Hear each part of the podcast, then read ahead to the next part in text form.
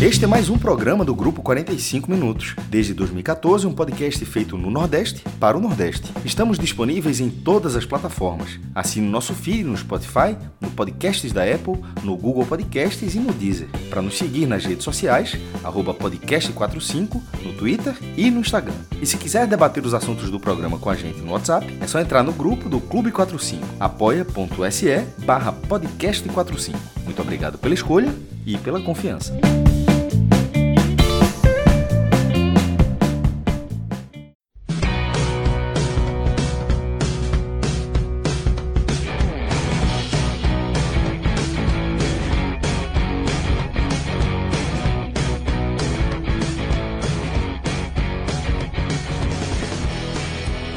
Fala galera, muito boa noite, boa tarde, bom dia aí para todo mundo que está nos acompanhando. Mais um raio-x da Série A aqui no podcast 45 Minutos. Eu sou o Fábio Hermano e hoje estarei aqui com Pedro Pereira e Thiago Minhoca para fazer um raio-x da Série A. Agora, um raio-x com todo mundo com o mesmo número de jogos, né? Tivemos quatro jogos atrasados disputados entre quarta-feira e quinta-feira. Tivemos o Fortaleza que até ficou perto né, de reencontrar o caminho das vitórias, mas acabou empatando na noite de hoje com o Botafogo lá na Arena Castelão. Tivemos também Vasco e Cruzeiro, né? Cruzeiro e Vasco lá no Mineirão, resultado que também influenciou a vida do Bahia, que inclusive joga amanhã abrindo a 35ª rodada. Vamos falar sobre tudo isso a partir de agora. É, boa noite aí, Pedro, boa noite, Minhoca. Hoje é, vamos mais rápido do que o habitual, né? Hoje não, não esperem três horas hoje, tá, galera? Hoje vai ser um é. pouco mais curto. Hoje vai ter que ser, hoje vai ter que ser mais curto. Até porque estava comentando aqui com o pessoal em off que amanhã meu dia começa às 5 da manhã. Então, vamos nessa, vamos embora, vamos correr. É... Boa noite. um pouco hoje, né, Pedro? Porque talvez amanhã você não consiga, né? Depois do jogo. Tentar. Mas, mas você vai para São Paulo, Pedro? Não, não vou passar. Quer dizer, vou, vou, até passar por São Paulo, mas não estarei por lá na hora do jogo, não. Senão era certo que eu estaria lá. Mas, mas não vou, não. É, é bom que pelo menos não passo raiva em louco.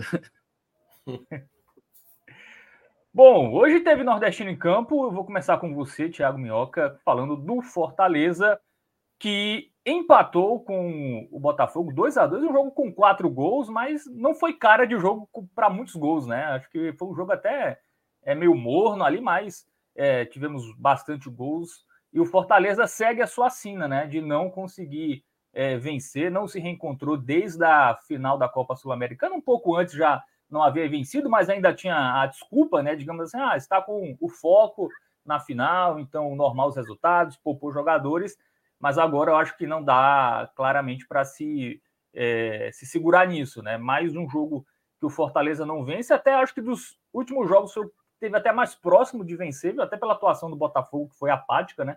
Apesar da troca de treinador, também a gente vai falar um pouquinho do Botafogo mais para frente, mas falando um pouco do, do Fortaleza, Thiago, sua análise aí inicial desse empate, Fortaleza 2, Botafogo 2. É, vou ser bem breve mesmo quanto à explanação, não vou entrar muito na partida, mas eu lembro demais quando a gente fez aqui o raio-x, até um, algumas rodadas atrás, né? Vocês falavam, não, mas se ganhar do Atlético Mineiro no confronto direto, se ganhar do Flamengo e não sei o quê. E eu percebia que era um discurso como se fosse algo, e eu concordo plenamente com, você, com o que vocês mencionavam, de que o Fortaleza era capaz, como time, como clube, nos últimos anos, conseguir uma vitória sobre o Flamengo, sobre o Atlético Paranaense, isso já aconteceu, sobre o Atlético Mineiro, isso já aconteceu. A grande questão é porque o abalo da, da final, assim, ele trouxe a, aí é que tá, ele trouxe à tona um problema que o Fortaleza tinha e que não perdurava por tanto tempo. Toda equipe de futebol tem problema, certo? Toda equipe. E aí, só um breve resumo: a equipe que for campeã da Série A esse ano, ela vai contar a história desse título no momento de muita contestação, sabe?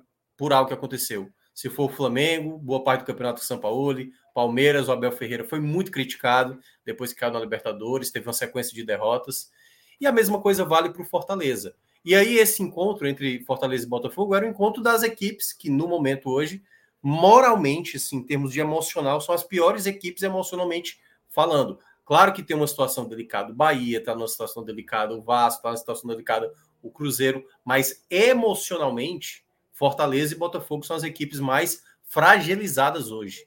Então, o 2 a 2 que aconteceu hoje na Arena Castelão, ele até simbólico, né, para mostrar as falhas dessas duas equipes. E aí, só para ser bem rápido mesmo, Fortaleza foi melhor nos 90 minutos, merecia ter vencido, mas uma coisa que a gente sempre bate na tecla, né? O sistema defensivo do Fortaleza é um problema muito grave, muito grave.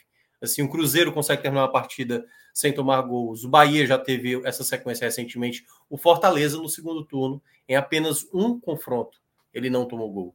Então, uma equipe que está sempre tomando gol, e aí é, vou até juntar um pouco o que aconteceu na última rodada, né? E que isso também afetou o próprio Bahia. A derrota para o Cruzeiro foi um desastre completo. Completo, completo. Porque o Fortaleza, até então, assim, não, beleza, a Libertadores está distante. Aí agora a Libertadores já não tem mais possibilidade. Ah, não, mas tem a Sul-Americana. Agora a Sul-Americana está em risco.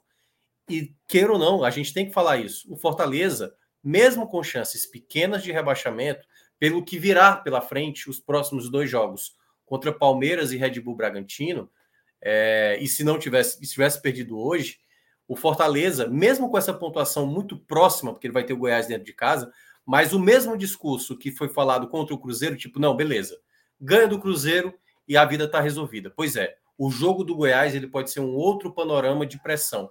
Então, nesse contexto, é, eu acho que o Fortaleza ele está de fato inserido porque, pelo que tem jogado, pelo, pela dificuldade emocional que tem lidado, queira ou não, pela tabela que tem no curto prazo, eu acho que ele está inserido, mesmo que ainda com uma certa tranquilidade, com uma boa possibilidade de permanência. Mas o empate hoje mostrou isso. Hoje era para o Fortaleza confirmar a vitória, praticamente selar sua permanência e encaminhar sua vaga na Sul-Americana. A partir agora desse momento, ele vai. E aí, claro, né? Claro, vai falar aqui dos dois nordestinos, mas amanhã ele já torce para o Corinthians, porque se o Bahia vencer, já eleva para 41 e ele está com 44, tendo dois jogos difíceis pela frente, né? Que é Palmeiras e Bragantino, como eu citei. Então há um risco nesse momento para o Fortaleza, né? Principalmente por vários jogos seguidos sem ganhar praticamente a quase um terço. Se você passa um terço do campeonato sem vencer, né? Que é essa sequência que Fortaleza agora já está completando oito partidas na Série A e nove no total, né? Somando a final da Sula. Então não tem como. Fortaleza, eu cheguei a falar isso na rádio, e aí para terminar. Fortaleza agora precisa sobreviver. Claro que tem é equipes, daqui a pouco a gente vai falar do Bahia, né? Tem uma situação mais delicada. Mas o Fortaleza agora tem que começar a achar que o empate não é mau resultado.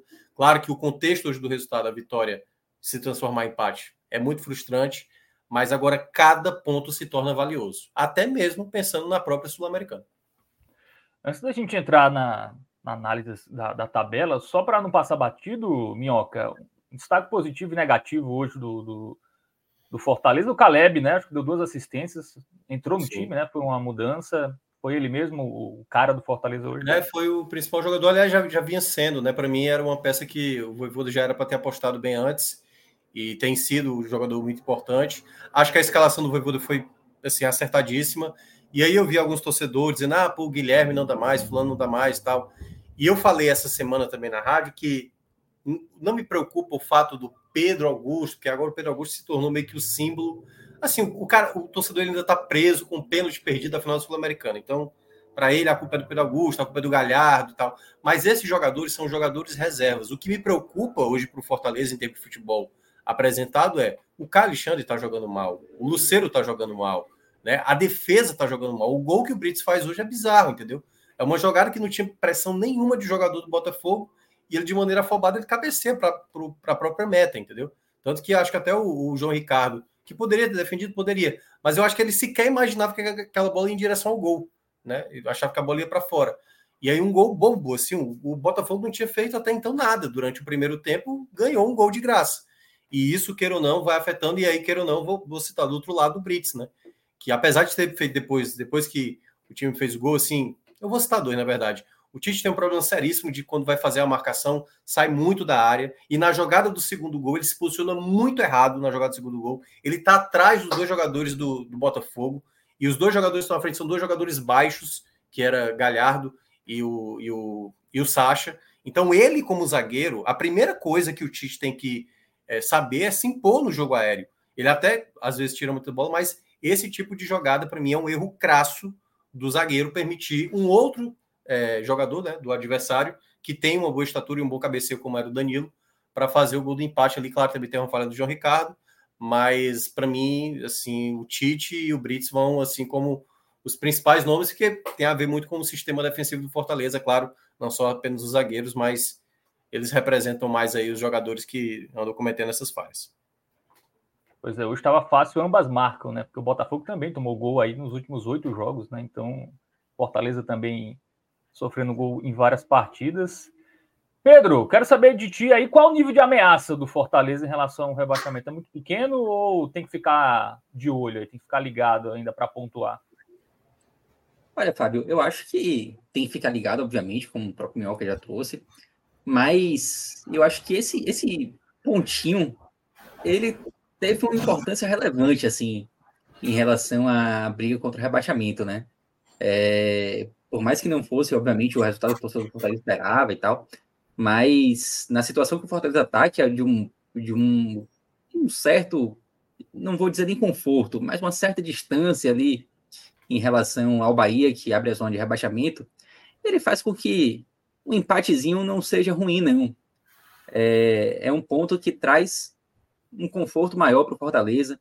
O Fortaleza vai a 44, tem seis pontos à frente do Bahia. Então, são seis pontos que a essa altura do campeonato dão para dar um certo alívio, né? É, não é um alívio total, o Fortaleza precisa continuar pontuando. Mutou, Pedro, sem querer. Mutou, mutou sem querer aí. Voltei. É, concordo com a Minhoca que os dois próximos jogos é, são chatos, isso pode aumentar ainda mais a tensão do Fortaleza. Acho que as próximas rodadas, os jogos dos adversários que estão ali na parte de baixo é, vão ser de importância muito grande para o torcedor do Fortaleza. O secador vai ter que estar ligado, mas a situação é calma em relação ao rebaixamento. Não, não dá para dizer que o Fortaleza está numa situação assim que o torcedor tem que ficar desesperado, mesmo com dois jogos bem complicados que estão por vir.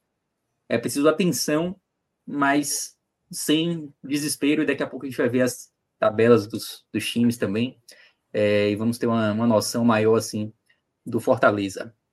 É porque, e aí, Pedro, rapidinho, só para complementar, né, já que já está o dashboard aí na tela para quem está acompanhando pelo YouTube. É, o desespero ele passa a partir do momento do Bahia, né? É o Bahia que vai dar o tom. Porque, vamos lá, o Fortaleza trouxe o desespero para ele mesmo quando ele perde para o Cruzeiro. Um empate contra o Cruzeiro o Cruzeiro hoje estaria com 38 pontos. Aliás, teria 39, né? Que empatou com o Vasco.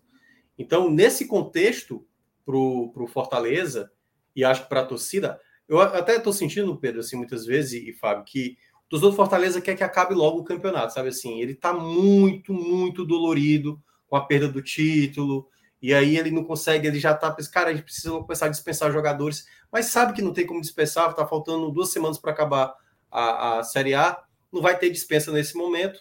Mas o, e aí, claro, né? O cara tá irritado o cara quer meio que esquecer já o, o 2022, sabe assim?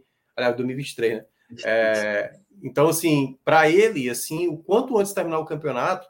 Só que isso também gera uma ansiedade, Pedro, porque é o fato assim, velho, a tendência é que a gente, assim, né, na lógica, se a gente não ganhou do Cruzeiro, e se a gente chegar até o jogo do Goiás, que é o da penúltima rodada, com 10 jogos sem ganhar, o jogo do Goiás se torna um peso desnecessário, uma pressão desnecessária de obrigado a ganhar. Isso se ele perde os dois jogos.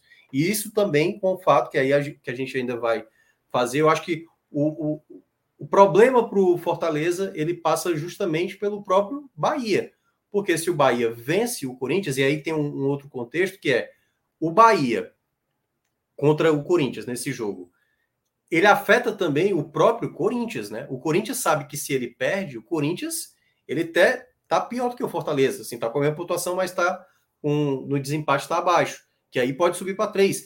E, e essa, uma vitória do Bahia amanhã, no caso, na sexta-feira, é, já dá uma projeção alta, que aí, claro, já vale para uma análise para o Bahia. O Bahia, nesse contexto, o Bahia vai dar o tom dessa reta final se a pontuação vai ser bem elevada ou não. Se o Bahia for regular, mediano, ali, fazer seis pontos, o Bahia termina com 44. Aí tá, os tais 45 pontos é a linha de corte ali para você se safar. Ou pode ser que o Cruzeiro vá mal, o Vasco vá mal, e aí 44 para o Bahia vai ser suficiente. Mas o que tem que ficar de alerta, e aí não só o Fortaleza, o Corinthians, o próprio Internacional, o próprio Santos e tal, essas equipes, se por acaso começa o Bahia a ter um ótimo rendimento nessa reta final, que daqui a pouco a gente vai debater se tem possibilidade ou não, se a tabela permite essa situação ou não, o futebol do Bahia permite isso ou não. Se caso isso aconteça, a gente pode estar olhando que é aquele patamar que a gente falou daqui nas rodadas passadas. Já teve anos que poderia, aliás, teve, né, se não fosse o STJD, um ano que teríamos uma equipe caindo com 46 pontos. Já caiu uma equipe na Série B caindo com 47. Então, num campeonato, né, tanto na Série A como na Série B, como muita gente falou, não há possibilidade do Botafogo perder o título, não há possibilidade do esporte não ter o acesso.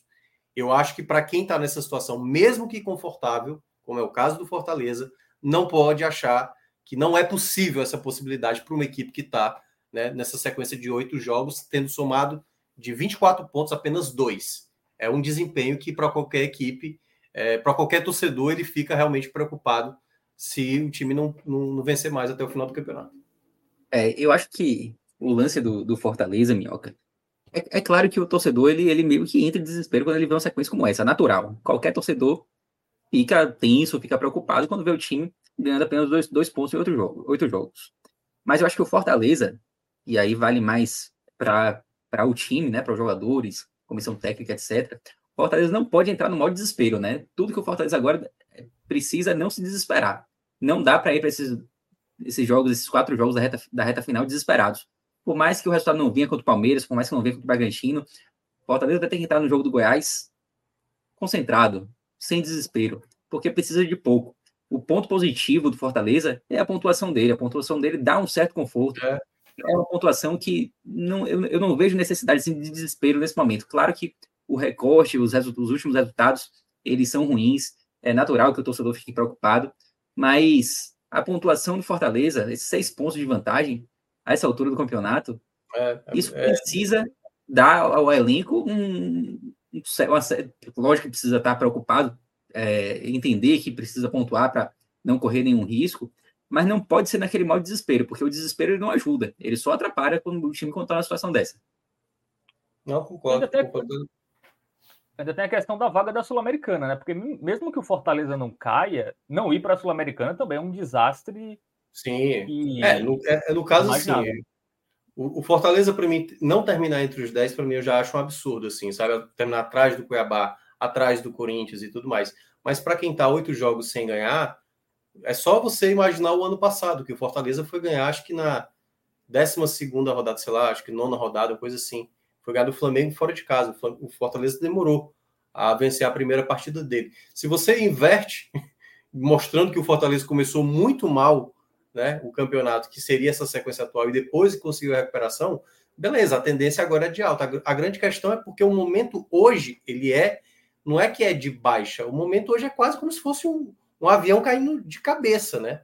Assim, então, a sequência é muito pesada. Essas próximas duas rodadas é uma, é uma tendência do Fortaleza somar pouquíssimos pontos, zero, um ou dois e tal. Dois, assim, um ponto agora para Fortaleza, ele é muito valioso. Ele é muito valioso. A depender, obviamente, do contexto do pessoal da parte de baixo.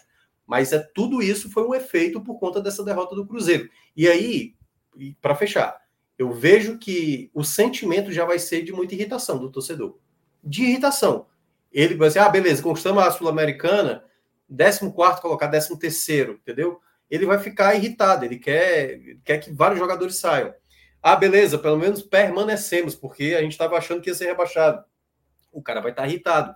E o pior dos cenários, caramba, a gente conseguiu ainda ser rebaixado. Então, nos três cenários que o Fortaleza conquista a Sul-Americana, não conquista a Sul-Americana e permaneça, ou que seja rebaixado, o torcedor ele vai ficar. Ele, ele, já está insatisfeito.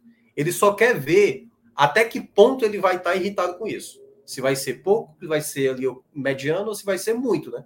Que aí é se por acaso o time for rebaixado. Mas a tendência é essa.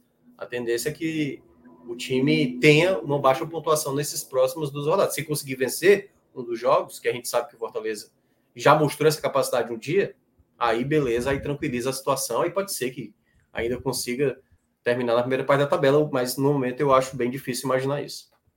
E aí, uma, uma curiosidade na tela, Minhoca e Fábio.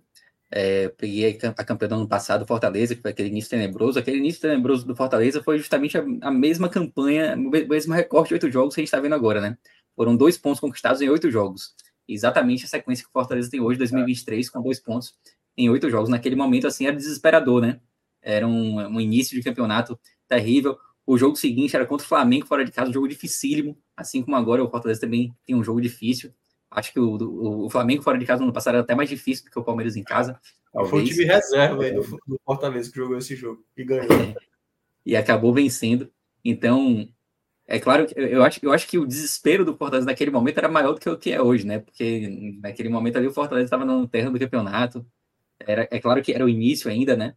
É, mas o sinal de alerta já estava peso demais, assim, em relação ao rebaixamento. Depois o Fortaleza conseguiu se recuperar, né? Agora a gente já está na reta de final, é. do campeonato, e, já não tem mais tanto tempo assim, mas tem um conforto da pontuação. É, e o sentimento, Pedro, hoje é porque assim, quando estava 2 a 1 um, e realmente o Botafogo, mesmo tendo mais posse da bola e sem agredir de maneira efetiva o Fortaleza, o cara sabia que naquele momento, velho, aqui é o respiro. Essa é a vitória para dizer, beleza, velho. Acabou essa coisa de, de pressão, de, sabe, de, parece que o negócio vai desandar. E quando toma o gol, assim, sabe, bate de novo todo o sentimento dos jogos anteriores. Porque quando perde as duas primeiras para Vasco e para Bahia, beleza, o cara tava com a cabeça na final sul-americana, aí perde a sul-americana. Aí quando perde a sul-americana, vê jogos complicados, né? O Atlético Mineiro fora, o Flamengo aqui, o Atlético Paranaense fora e tal, até conseguiu empatar. Aí perde para o Cuiabá, sabe assim, já era aquele jogo, pô, não dá para bater pontuado contra o Cuiabá. É, aí depois tem o, o, jogo atrasado contra o Cruzeiro e perde também, sabe assim? Da maneira como perdeu, o Cruzeiro também poucas chances, o Fortaleza teve boas oportunidades, mesmo sem jogar tão bem. Então, eu acho que o, o que gerou foi isso, assim, era era para ser o jogo do alívio hoje, tipo, confirmar a vitória, aliviar, acabar e aí começar a fazer conta para a Sul-Americana, né? Bastaria três pontos ou quatro pontos para terminar, que eu acho que vai ser essa pontuação, né? Falando um pouco da sua a possibilidade de Sul-América do Fortaleza, eu vejo que por volta de 49, 40 e 50, pode ser um pouco menos, mas eu colocaria ali nessa margem para garantir aí a 14ª colocação, essa vaga na Sul-Americana. Minhoca, antes da gente passar para o Bahia, só em relação ao Fortaleza, eu queria saber a tua opinião em relação ao como esse momento ruim. O, o Fortaleza deve finalizar a temporada ruim, né? Acho que dificilmente vai conseguir uma sequência de vitórias até o final do Campeonato Brasileiro, mas o quanto isso pode avaliar na. pode afetar na avaliação para o ano que vem, porque também é, eu acho que pode su, superdimensionar esse, esse recorte e também achar que nada presta mais, né? Então, acho que é um é cuidado que o Fortaleza tem que ter é. para não chegar no ano que vem e tá, ó, a gente era feliz e não sabia. Né? O nosso não, elenco é. era bom e a gente achou que estava tudo ruim, e aí troca de técnico ou muda o elenco em grande parte. E, enfim, é, qual a, a, tua visão em relação a isso? Se, se, o Fortaleza não vai cair na, arma, na armadilha de dar um, um, foco muito grande nesse momento ruim e achar que a maioria das coisas no, no futebol não estão indo bem? Não, eu acho que tudo vai depender da de onde ele vai terminar, né? Se o Fortaleza tem uma Sul-Americana, ele tem uma projeção e um orçamento para a próxima temporada. Se ele só vai ter a Série A, a Copa do Brasil, a Copa do Nordeste e o Cearense, o orçamento é outro. Se ele cai para a Série B, aí, aí é que o orçamento é diferente mesmo. Então, assim, eu, tudo vai depender de como vai ser essa montagem, porque já tem muita especulação, né? O Palmeiras está querendo o Caio Alexandre e tal. Fortaleza vai fazer um jogo duro, porque está pagando pelo atleta e é um jogador muito valioso, apesar de não estar tá jogando bem nos últimos jogos. Mas nesse contexto, eu acho que já tem muito jogador que já está no limite mesmo assim com o torcedor. Tem, assim, hoje, se pudesse, ele já estava muito mais revoltado. E eu acho que teve alguns manifestos, teve até parte da torcida aparecendo no centro isso geralmente acontece, né? Mas o Fortaleza até abriu ali um espaço para ter um diálogo e tudo mais. E aí, honestamente falando, assim, eu não acho que é sacanagem dos atletas, assim, mesmo. Eu acho que é uma, é uma queda de confiança coletiva da equipe, coletiva.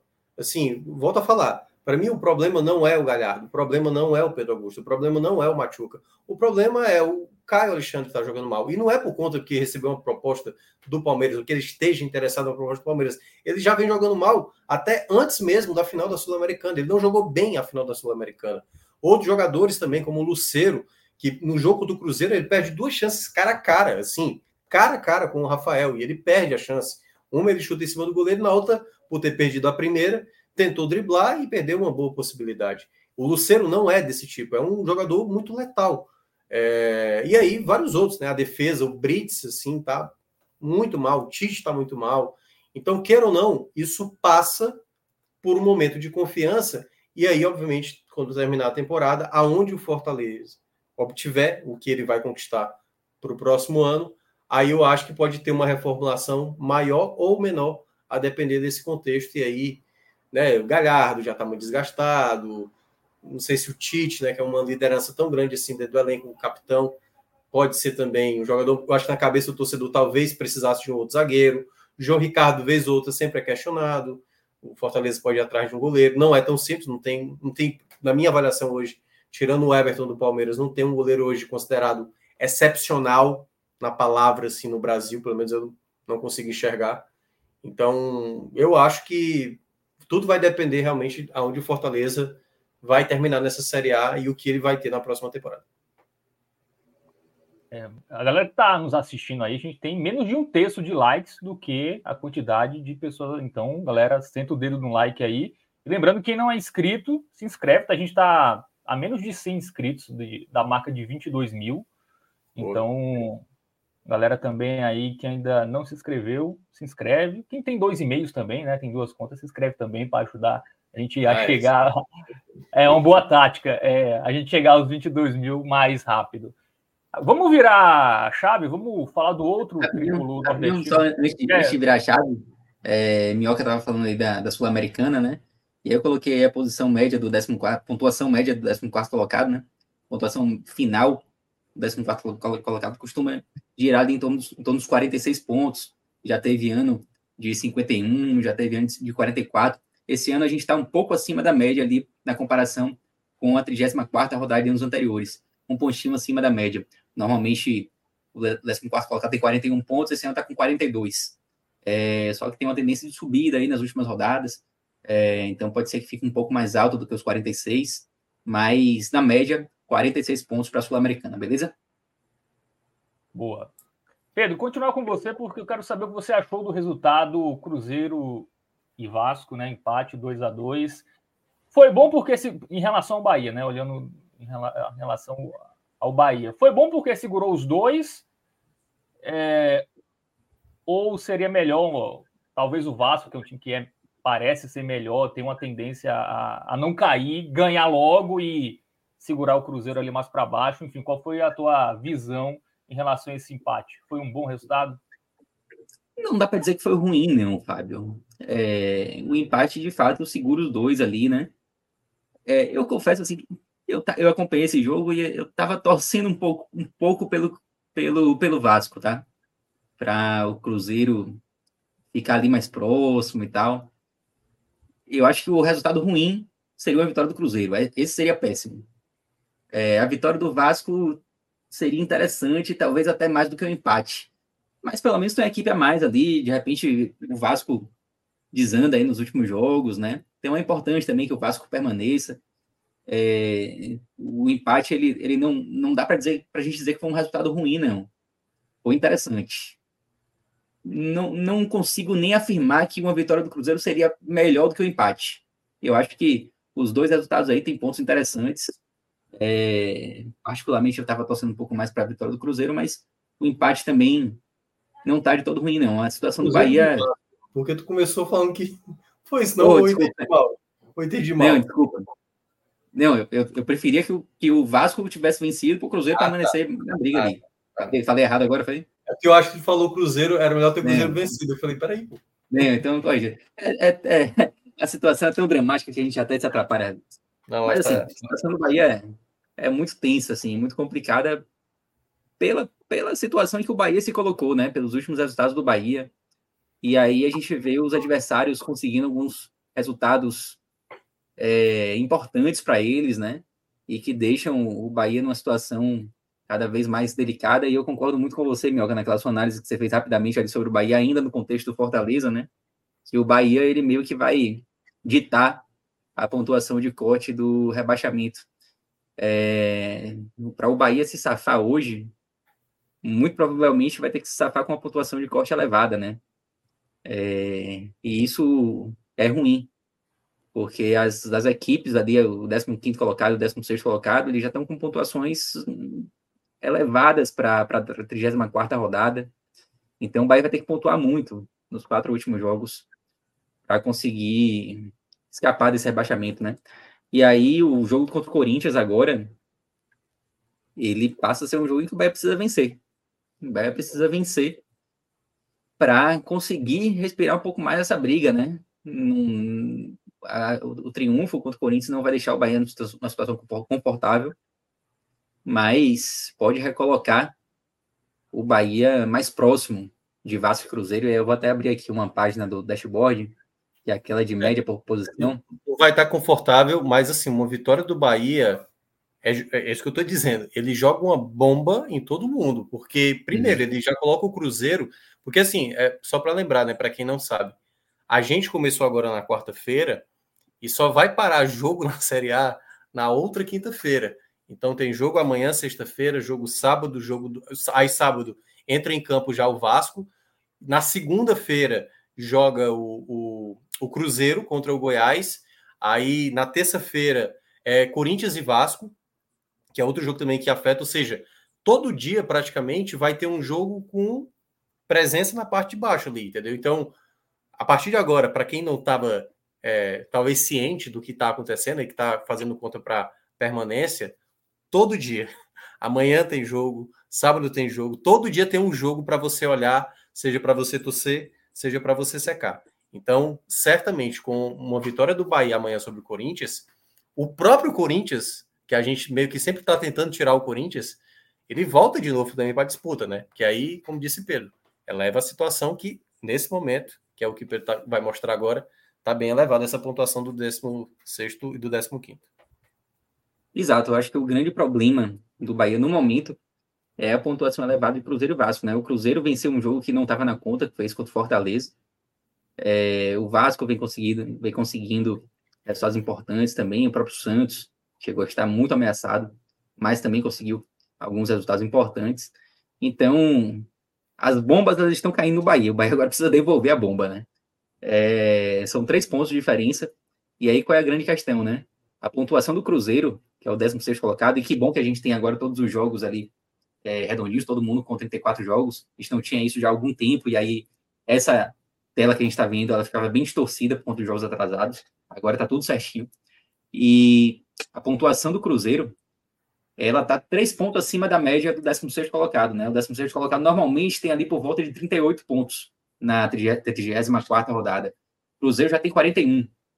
Então, é uma tendência de pontuação elevada ali para o 16 e o Bahia tem que buscar essa é. pontuação, é. né? A pontuação do Bahia hoje está um pouco acima da média da, da média histórica ali do 17 colocado, né? É, então, é uma situação. Tem você vê que o Cruzeiro ele tem a maior pontuação da história dos pontos corridos para um 16 colocado de 34 rodada, empatado com alguns anos, né? Em 2007, a gente tinha é, tanto o 17 quanto o 16 com 41 pontos, 41, o Goiás era o 16, tinha 41, e também em 2009. 2009 foi ano do Fluminense. O Botafogo tinha 41, Sim. o 16 o Fluminense, que já tinha até começado a arrancada dele, né? estava com 36, menos que o Bahia. Conseguiu verdade, sacar. Ah, tá. Oi? falando 16, né? Que era o Botafogo, isso você citou, né? Isso, o Botafogo era o 16, o Fluminense era o 17 nesse momento. É. Porque quem caiu foi o Curitiba com a mesma pontuação, que também tinha 41. Exato, exatamente. É, e aí, eu, esse Fluminense ele pode até servir ali de parâmetro, né? O Fluminense tinha menos pontos que o Bahia, o Fluminense tinha dois pontos abaixo, a menos que o Bahia de 2023, né? E conseguiu escapar, mas o Fluminense foi aquela arrancada, que já tinha começado, é bem verdade. É, então, são poucos exemplos assim de times que conseguem sair da zona de rebaixamento é, a partir da 35ª rodada, mas Ainda mais com, com times pontuando acima da média ali na, na, na 16 posição, né?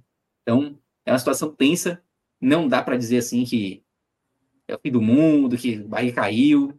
Acho que o Bahia ainda está na briga, mas a situação é complicada. Eu, eu ia até pedir assim, eu sei que você falou a questão da vitória, né, sobre o Corinthians, mas considerando o empate, porque assim, o Bahia vai ter dois jogos em casa, contra São Paulo e Atlético Mineiro. E o jogo fora é contra o rebaixado América Mineiro. A gente até falou que o América Mineiro ainda né, não é que tá dando ponto de graça, tá dando trabalho. Mas imaginando na ideia de uns oito pontos, será que o, considerando o empate contra o Corinthians, porque assim, a, você falou que a, a vitória é importante, mas o empate também ele já pode ser considerado como um péssimo resultado, me, mesmo que, mesmo que você não entre, aliás, você não saia da zona de assim, quanto, quanto você puder sair, melhor. Mas você acha que só a vitória nesse sentido, estou falando matematicamente até o final do campeonato, claro, né, que o fato de você não vencer a pressão vai para outro jogo, vai para o jogo do São Paulo. Aí não ganha do São Paulo, aí a pressão passa para o jogo do América Mineiro. O empate é praticamente como se o, o Bahia. Não, o Bahia não vai ter condição de somar, sei lá, sete pontos nos próximos três jogos. Então, eu, eu acho que o, o empate ele não rebaixa o Bahia, ele não coloca o Bahia na situação, na situação assim de já era. É, mas é claro que eu acho que para a gente ter a dimensão exata do, do empate, se vai ser um resultado bom ou um resultado mais ou menos, a gente vai precisar também analisar os resultados de Cruzeiro e Vasco, né? Eu acho que é. eles vão ser cruciais para a gente determinar a importância de um ponto contra o Corinthians. É... O Bahia precisa ir para o jogo para ganhar. Eu acho que o Bahia precisa sim, ganhar, sim, precisa, precisa de três pontos. É, concordo plenamente. Não dá para entrar, né? Tipo, é um empatezinho tá bom, não dá para entrar sim, assim. E aí em caso de empate, a gente não vai dizer que o Bahia morreu, o Bahia está fora, está rebaixado, não dá para dizer isso. E vamos ter que aguardar também os resultados do Cruzeiro e Vasco para entender se o empate foi bom ou se foi apenas regular, assim, se é apenas é. o Bahia segue vivo ali, mas ainda mais distante. Né? É, é porque o meu ponto é, tá empatado o jogo, restando, sei lá, cinco minutos, o juiz levantou a placa de acréscimo, seis minutos de acréscimo, está nos 45 eu, eu nesse momento, tá empatado o jogo, eu vou tentar vencer, mas eu não vou, não vou me lançar também porque assim, se o Bahia deixa escapar um ponto que seja nesse momento agora, pode ser muito desastroso. Eu sei que a vitória é mais importante, mas pode ser que um ponto fora de casa possa ser determinante, porque se a gente imaginar que Cruzeiro Vasco façam no máximo quatro pontos nesses quatro restantes, daqui a pouco a gente vai analisar a tabela, Pode ser que esse um ponto a mais, por isso que eu estou dizendo, esse jogo do Corinthians é óbvio que tem que buscar a vitória, mas muitas vezes tentar valorizar o ponto numa reta final ali, sabe, sem se expor tanto, porque sabe aquela coisa de partir para o ataque e aí pô, não cuidou e um contra-ataque aconteceu e deixou escapar esse ponto. E aí sim, uma derrota para o Corinthians, eu acho que a derrota para o Corinthians eu digo que é quase como se o Bahia tivesse numa situação, mesmo com a tabela, né, com dois jogos em casa e um jogo contra o América Mineiro fora, meio que, mas uma derrota, uma derrota, é, ela é bem mais puxada, porque tranquiliza muito para o Vasco no sábado, tranquiliza muito para o Cruzeiro jogar sem muita pressão, mesmo que o Cruzeiro vai enfrentar o Goiás ainda acreditando, né?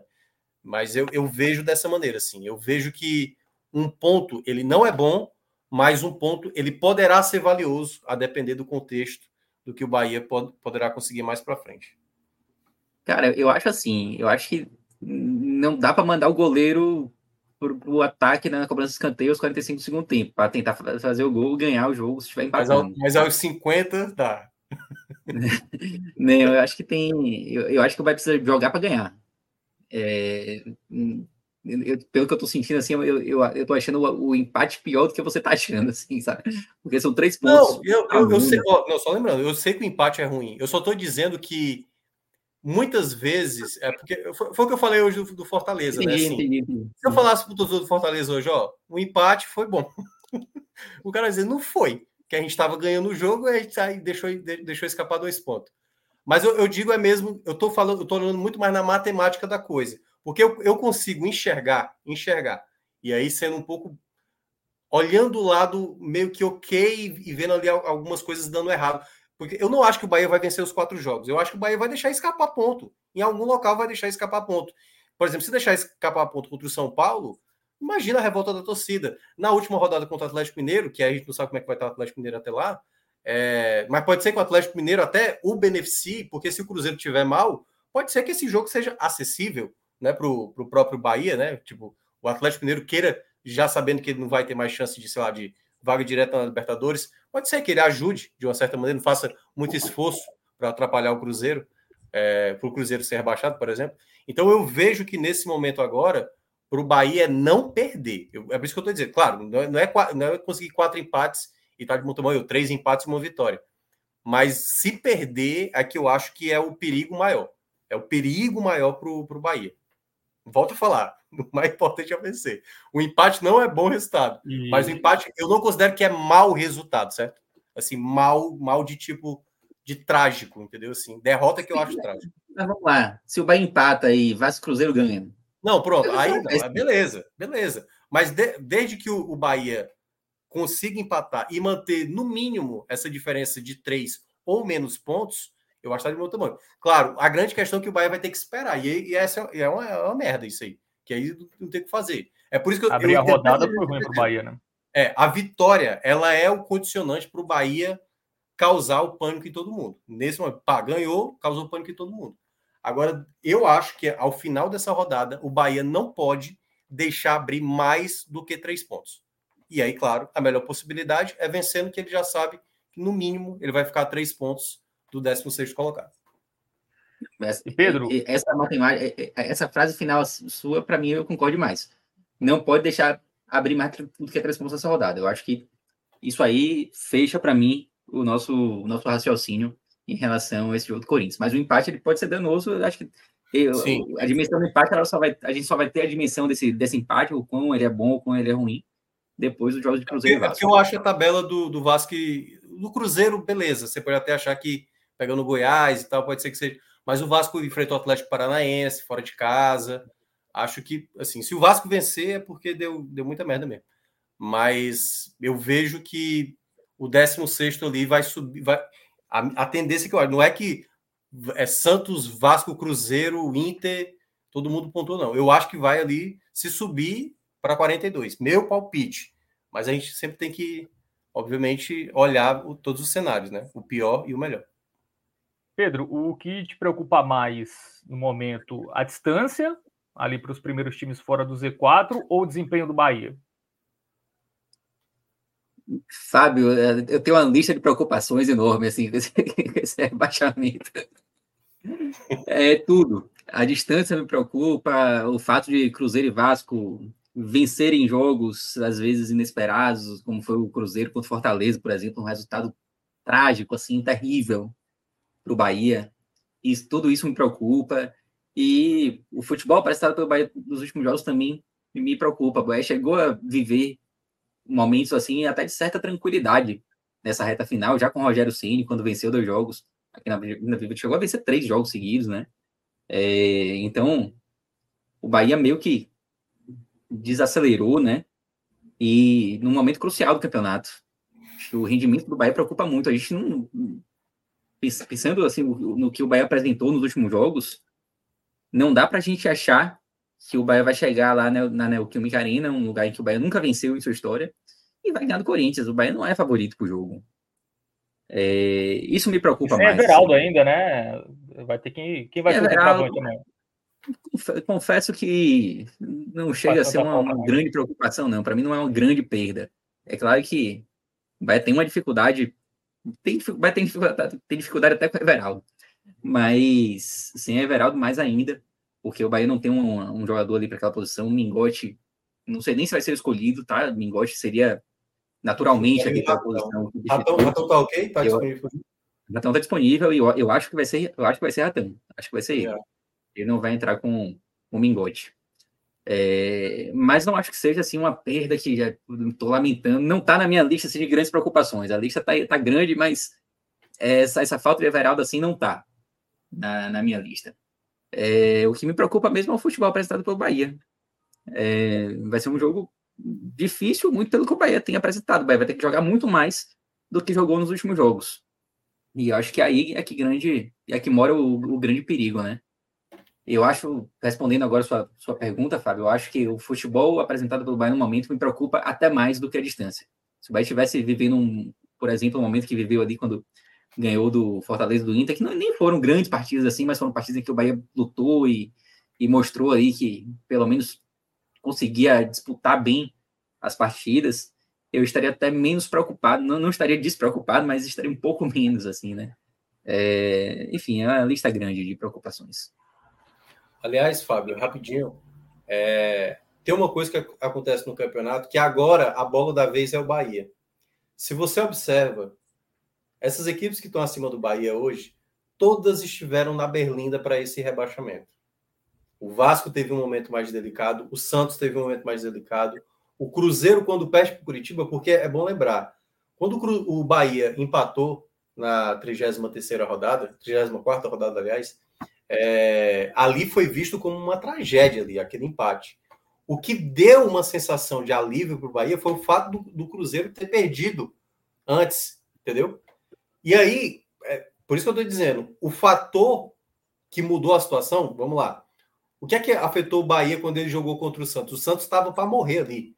O Bahia perde aquele jogo contra, o Santos e o Santos renasce. O Santos depois toma goleada do, do Internacional e depois não perdeu mais. O Cruzeiro, a mesma coisa. O Bahia foi pegar o Cruzeiro, o Cruzeiro ganhou o clássico, pega o Bahia, faz 3 a 0 talvez a pior atuação sob o comando do Rogério Ceni. E aí o Cruzeiro novamente agora enfrenta o Fortaleza, consegue a vitória e consegue ter aquele respiro. Nesse momento agora, quem tem essa situação de volta, porque assim, a gente meio que já taxava o Vasco, depois taxou o Santos, taxou o Cruzeiro e o Bahia meio que dando essa possibilidade. Quando tem esse respiro, a partir de agora, quem vai ter essa possibilidade é o Bahia. O Bahia, se ele não conseguir fazer o que os outros, meio que tirando uma vitória fora da curva, que no caso seria esse jogo contra o Corinthians, aí, de fato, o Bahia se torna realmente o principal time é, para esse rebaixamento, assim, é, que aí é como é, aí...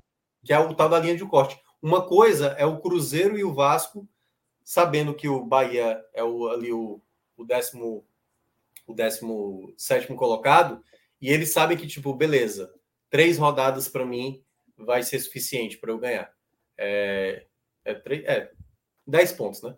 Dez pontos para mim vai ser suficiente para eu conseguir permanecer.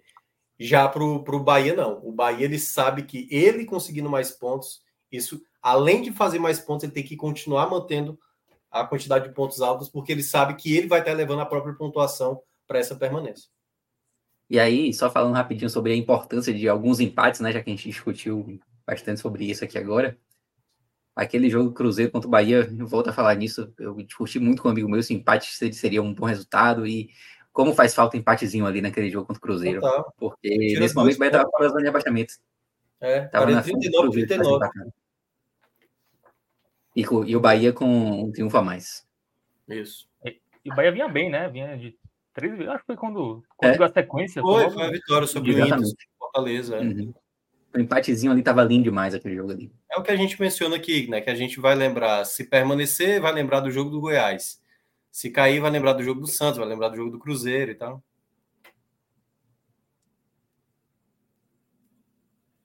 Ele fala que. O Igor fala que vai ser o Mingote, viu, Pedro?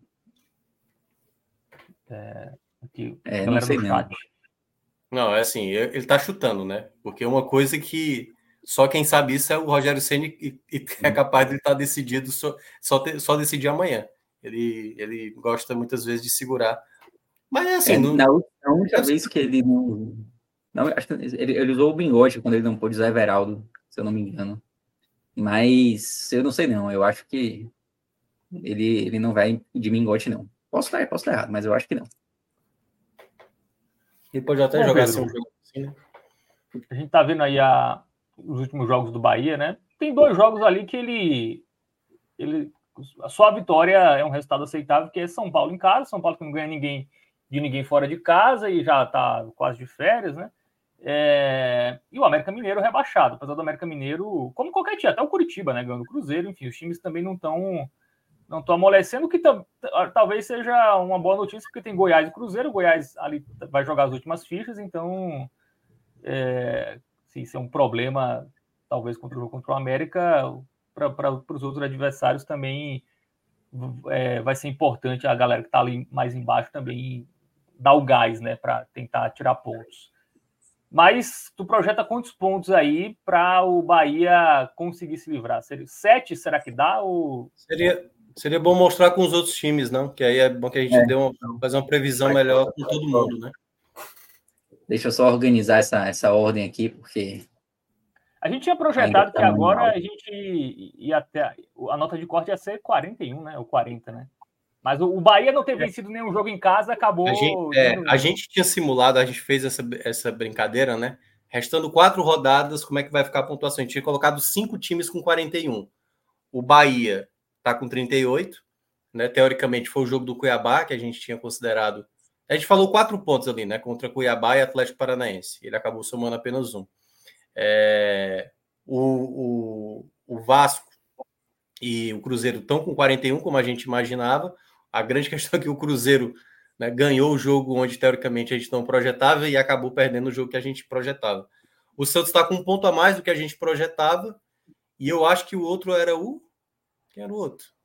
Ah, esses cinco aí mesmo, né? É, é Bahia, Cruzeiro, Vasco, Santos. Acho que o Corinthians, não sei. Acho que era o outro com 41. É, é porque o Corinthians ganhou aquele, aquele gol do Grêmio. Ah, é né? é verdade, ele gol do Grêmio, né? Porque se, se ele tivesse perdido para o Grêmio, ele estava com 41. Era. Então, é, foi isso mesmo. A gente projetava cinco times com 41. É, seria até um confronto. Tá, essas duas vezes, Pedro. Tá bem diretaço, né? Se, se, o Grêmio tivesse vencido. Tá certinho, né? Tá, tá certinho, tá certinho. É, eu tirei o Goiás porque o Goiás é aquela coisa, né? Eu já comentei aqui. Se o Bahia tiver que se preocupar com o Goiás é porque já era. É. Então, tirei o Goiás aí desse quadro. Não quer dizer Mas que o Goiás é esteja. Mas é bom que o Goiás vai jogar animado contra o Cruzeiro, né? Na segunda. É ele pelo menos fique vivo até as próximas três rodadas. É. Não, esse jogo eu sei pro Goiás mais, assim, né? A tabela do, do Bahia não é uma das piores, né? Há muito tempo, a gente sabe disso, né? É. Há muito tempo, né? Você mesmo falou. Falta ela, falou, é, falta ela confirmar. É, que tinha aquelas vitórias obrigatórias. A gente sempre falou que o do Cuiabá não era bem uma vitória obrigatória, que a gente sabe que o Cuiabá joga muito bem como visitante. E, e tem a questão da bola jogada, não é só olhar a tabela, olhar a tabela. Se você olhar a tabela, o Cruzeiro não era para estar com esses 40 mil pontos, era para estar com menos.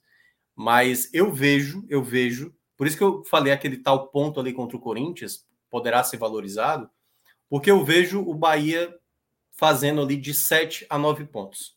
Assim, é, pode ser 6? Pode ser 6, porque o Bahia também já deu muita margem para essa desconfiança.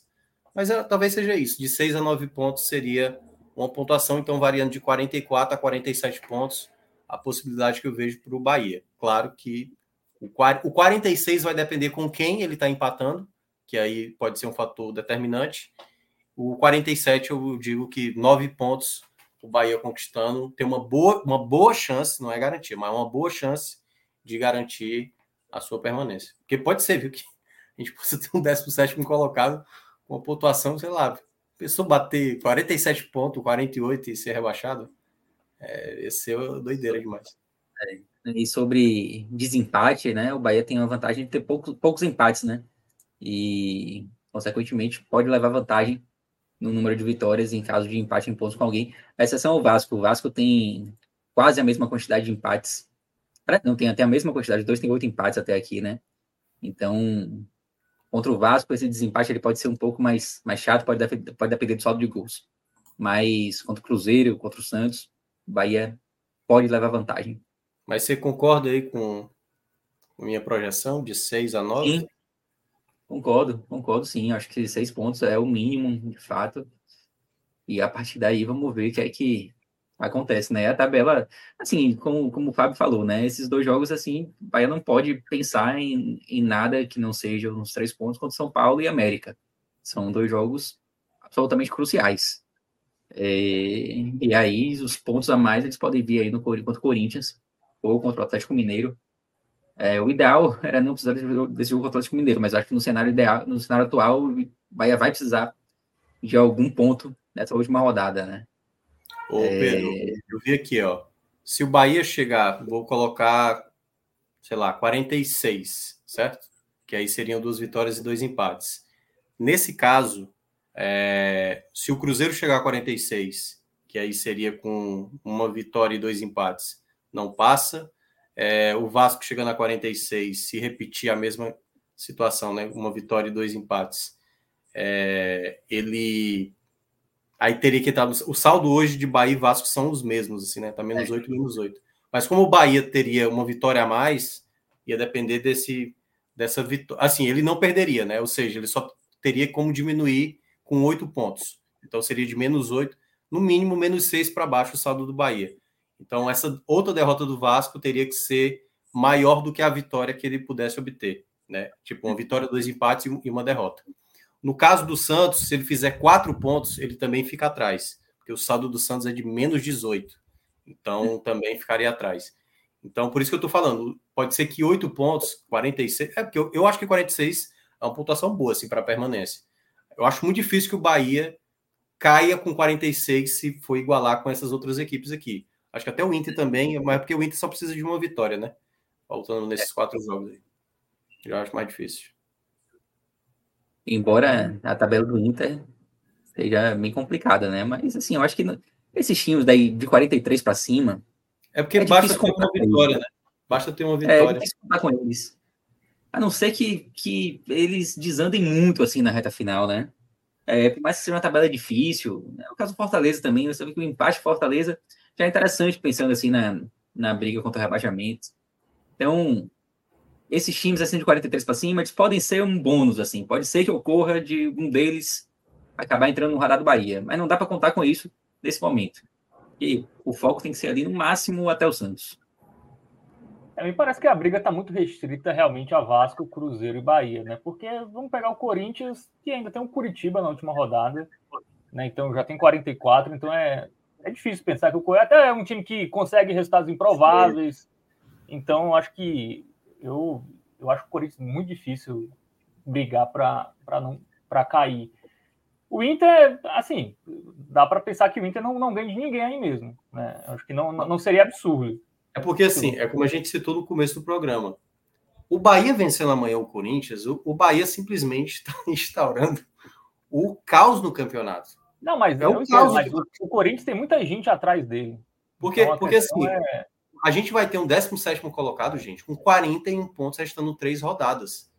Eu sei lá, pô, assim, todo mundo vai estar desesperado nesse momento. O jogo do Inter contra o Bragantino já passa a ser de outro jeito, né? O Corinthians perdendo em casa para o Bahia, ou seja, ficando a três pontos, mesmo só precisando aí, do jeito que o Corinthians é, né? De, vai lá, mas por exemplo, ele já passa a ter um jogo mais interessado diante, diante do, do Vasco. É porque, quando eu até citei o empate, eu, eu tinha lembrado também desse detalhe, Pedro. Porque como o Corinthians pega o Vasco, o Corinthians, de uma certa maneira, ligado, ele vai ter que jogar um pouco interessado com o Vasco, entendeu? Para não. Porque se ele perde para o Bahia, aí é que ele vai, ele vai interessado mesmo contra o Vasco, entendeu? Porque olha o desespero para o Corinthians se ele perde para o Vasco. Né? E estou considerando ele perdendo para o Bahia, né? Aí depois vai pegar o Inter, depois pega o Curitiba, mesmo rebaixado. Se to... é, é isso que eu estou dizendo. O jogo do Bahia amanhã contra o Corinthians, se o Bahia ganha, meu amigo, fechem as portas. ninguém, ninguém, ninguém está salvo. Mas é, eu, eu, eu, vejo esse cenário. Eu acho que o, o, Inter só vai ter tranquilidade se o Bahia não vence, o Inter também, o Corinthians também. E aí eu vejo nessa rodada um potencial de, da pontuação subir para 42, assim, do 16 colocado. Não acho que vai subir tanto, não. Pode até subir, mas. É, lembrando que o Bahia vencer é hum. muito improvável, né? Assim, acho que um empate amanhã tem uma cara de empate. O Corinthians empatou sete dos últimos nove jogos na Neoquímica Arena, né? Então. É o, é o rei Não, é, o Bahia ganhou lá, né? O Bahia ganhou lá. Por exemplo, o Atlético Paranaense, para mim, está jogando muito mal. E o Atlético Paranaense pega Vasco e Cruzeiro. Claro, o jogo do Vasco é na Arena da Baixada e o jogo do Cruzeiro é em Minas. Também. É, e o Santos também, verdade, bem lembrado. É, então, assim, o Atlético Paranense é o fiel muito da balança aí, entendeu? Não tá jogando bem, empatou com o Bahia, por exemplo, né? Assim, fazendo uma partida bem ruim, por exemplo. Mas é uma equipe que, Que é o que vai determinar, assim. Quando você. Vamos lá, a gente projetou de 6 a 9 pontos para o Bahia. Para o Cruzeiro, vocês colocariam quanto aí? É difícil fazer uma projeção para o Cruzeiro, sabe por quê? Porque o Cruzeiro, primeiro que o Cruzeiro não, não joga um futebol interessante, né? É, joga Mas pega mal. dois times ali da parte de cima, que são dois times que não vivem um bom momento, né? O Atlético Paranaense, que você já citou, e o Botafogo. Pegar o Botafogo agora não tem o mesmo efeito de você pegar, pegar um adversário do G4, onde você está brigando pelo título. O Botafogo vive um momento terrível. É, então, são dois jogos que, em tese, se a gente olha só a posição na tabela, são jogos difíceis para o Cruzeiro, mas que na prática, pelo futebol, pelo momento de, dos adversários, não são assim tão desastrosos assim, né? A gente poderia estar aqui falando que se o Cruzeiro perde para o Goiás, ia entrar num, num modo de desespero, justamente por ter adversários muito complicados, dois adversários que brigam pelo título. Mas com ressalvas importantes assim em relação à transparência e Botafogo. Tenho muita dificuldade de é, fazer uma projeção assim. É porque, assim o Cruzeiro perde para o perde Curitiba, aí ganha do Fortaleza também sem jogar bem. É, e aí consegue quase consegue ganhar do Vasco, né? Virou a partida no finalzinho. Eu vejo de 4 a 7 aí pro, pro Cruzeiro, assim. Eu não consigo ver além de 7, não. Pode até fazer, pode. Pode fazer menos que 4, pode. Que aí seria até melhor. Mas eu, eu acho assim, no, no razoável, de 4 a 7. De 4 a 7 pontos. 7 eu também não seria surpresa nenhuma se fizesse menos que 4, não. Viu? É. Não é isso que eu tô dizendo. Eu também acho. Eu acho que abaixo de 4 e acima de 7, para mim, porque o Cruzeiro não tem apresentado esse futebol todo, mas somou aí, né? Dois, somou quatro é, pontos. O Cruzeiro, para mim, é, é, é, o maior foco do Bahia, assim, no momento. Pelo é um tropeço contra o Goiás seria ótimo, né? Porque Pô, dá para pensar que o Cruzeiro não ganha mais nenhum jogo. Não seria absurdo se ele não vencer mais, se ele não ganhar do Goiás. Assim, ele... uhum. Ó, eu, eu vou fazer uma seguinte matemática aqui. Todo mundo que chega na última rodada vai meio que já, beleza, eu tenho que ganhar o jogo. Se o Bahia coloca isso na cabeça, então Vasco já tem 44, Cruzeiro já tem 44, Santos tem 45. Isso estou considerando que na última rodada eles estão vencendo o, jo o jogo deles, certo? Então até lá, e a gente projetou o Bahia com 46 pontos, o Cruzeiro tem que somar no máximo um ponto aí, nesses três jogos aí. Ou seja, tentar perder para o Goiás, somar um ponto contra o Atlético Paranaense e perder para o Botafogo. Claro, e aí, obviamente, o jogo do Cruzeiro, tudo vai depender se o Palmeiras não for campeão antes, e aí, e aí é que tá, o Bahia tem que torcer para isso, que o, Palmeiras não seja campeão antecipadamente, para que esse jogo seja um jogo onde o Palmeiras possa até olhar, ah, o empate está de bom tamanho para mim para ser campeão. Mas para mim esse é o cenário para o Bahia, assim, de tentar é. o máximo Cruzeiro aí fazer aí, um ou dois, um ou dois aí essas. E um, um, outro detalhe aí também, meu, que é em relação àquilo que a gente estava comentando, da importância de conseguir se manter pelo menos a três pontos do Cruzeiro nessa rodada, né? Se o Bahia se mantém a três pontos do Cruzeiro, o Bahia vai ter três rodadas ali em que o Bahia terá adversários, para mim, mais interessantes que o Cruzeiro. É, então, exato, existe uma chance de um tropeço do Cruzeiro e o Bahia vencendo o jogo passar. É, pegar o São Paulo em casa é mais interessante do que pegar o Atlético Paranaense em casa, por mais que a fase do Atlético Paranaense não seja tão boa assim. É, pegar o América Mineiro fora de casa é mais interessante do que pegar o Botafogo fora de casa, por mais que a fase do Botafogo não seja tão boa assim. É, é e aí, na última rodada, é claro que. Oi? O jogo do São Paulo é quarta-feira? É quarta-feira. Então, quarta pronto. Que aí esse é um outro fator. Se ele mantém essa distância, ele ganha do São Paulo, obviamente, se isso acontece, o Bahia ele já coloca o, Cru, ele, o, já coloca o Cruzeiro com a obrigação de vencer o Atlético Paranaense. Claro, pode ser que o empate, né? Vai depender do resultado do Bahia contra o Corinthians e do próprio Cruzeiro contra o Goiás. Mas se tiver nessa diferença, se for menos de três pontos, o empate para o Cruzeiro contra o Atlético Paranaense já não resolve se o Bahia vencer o São Paulo. Se por acaso a diferença for de três pontos, aí o, o Cruzeiro, né, empatando com o Atlético Paranaense, vai seguir na frente do, do Bahia, né? É, a questão é, do Atlético é está a rodada, pontos, né? Do, do, G, do G6 e assim, ele pode, se ele tropeçar contra o Vasco, ele pode estar virtualmente eliminado de chance de Libertadores. Aí qual vai ser o qual vai ser o interesse do Atlético nesses, nessa reta final? Já que ele não vai ter nem risco é, sim, eu não, é porque é aquela informação que eu não sei se todo mundo sabe. é a tal vaga na terceira fase da Copa do Brasil que o sétimo colocado hoje garante, entendeu? Que aí, dependendo do Cuiabá, é o que está ameaçando ele. É, tem quatro pontos, né? É, que aí eu não sei o quanto isso também é uma preocupação por o calendário do é. próximo ano e tal.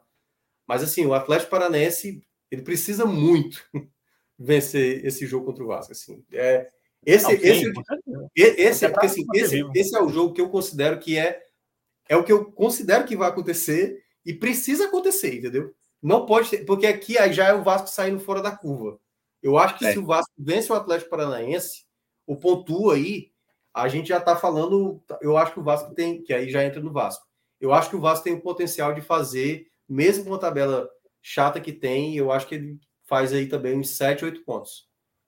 É, são, são jogos bem cruciais, assim. Acho que tanto Goiás contra o Cruzeiro quanto o Atlético Paranaense e Vasco são jogos assim absurdamente cruciais nesse final de semana para o Bahia.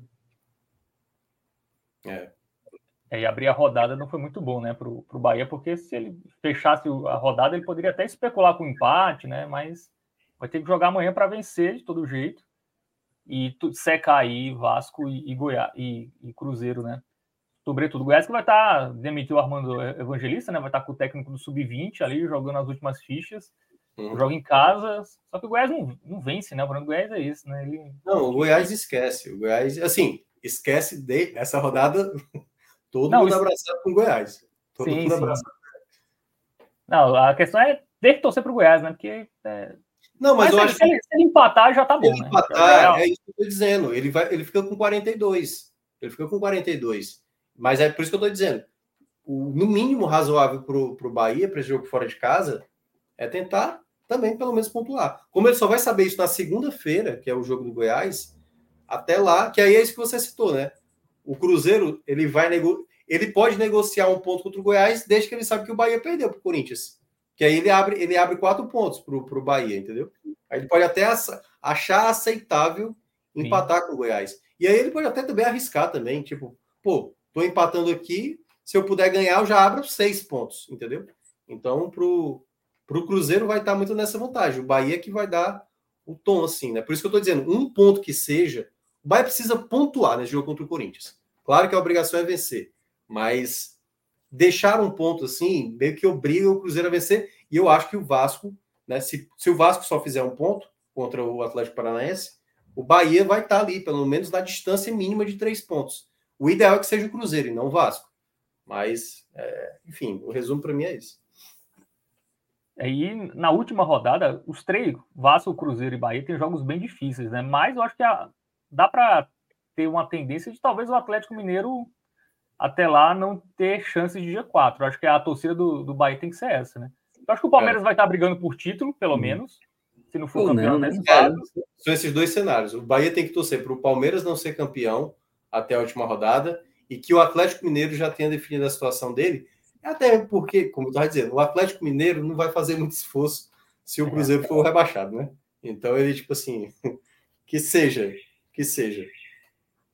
Será que o América vai fazer? Vai, Bragantino, e torcer para o Bragantino também continuar próximo ali do título, né, com alguma possibilidade para complicar esse jogo contra o Vasco também. É Mas difícil o, o prever. É o hoje, né, Pedro? Talvez o Bragantino ainda esteja brigando por G4, até acho mais provável. Tem isso também, verdade. Hum.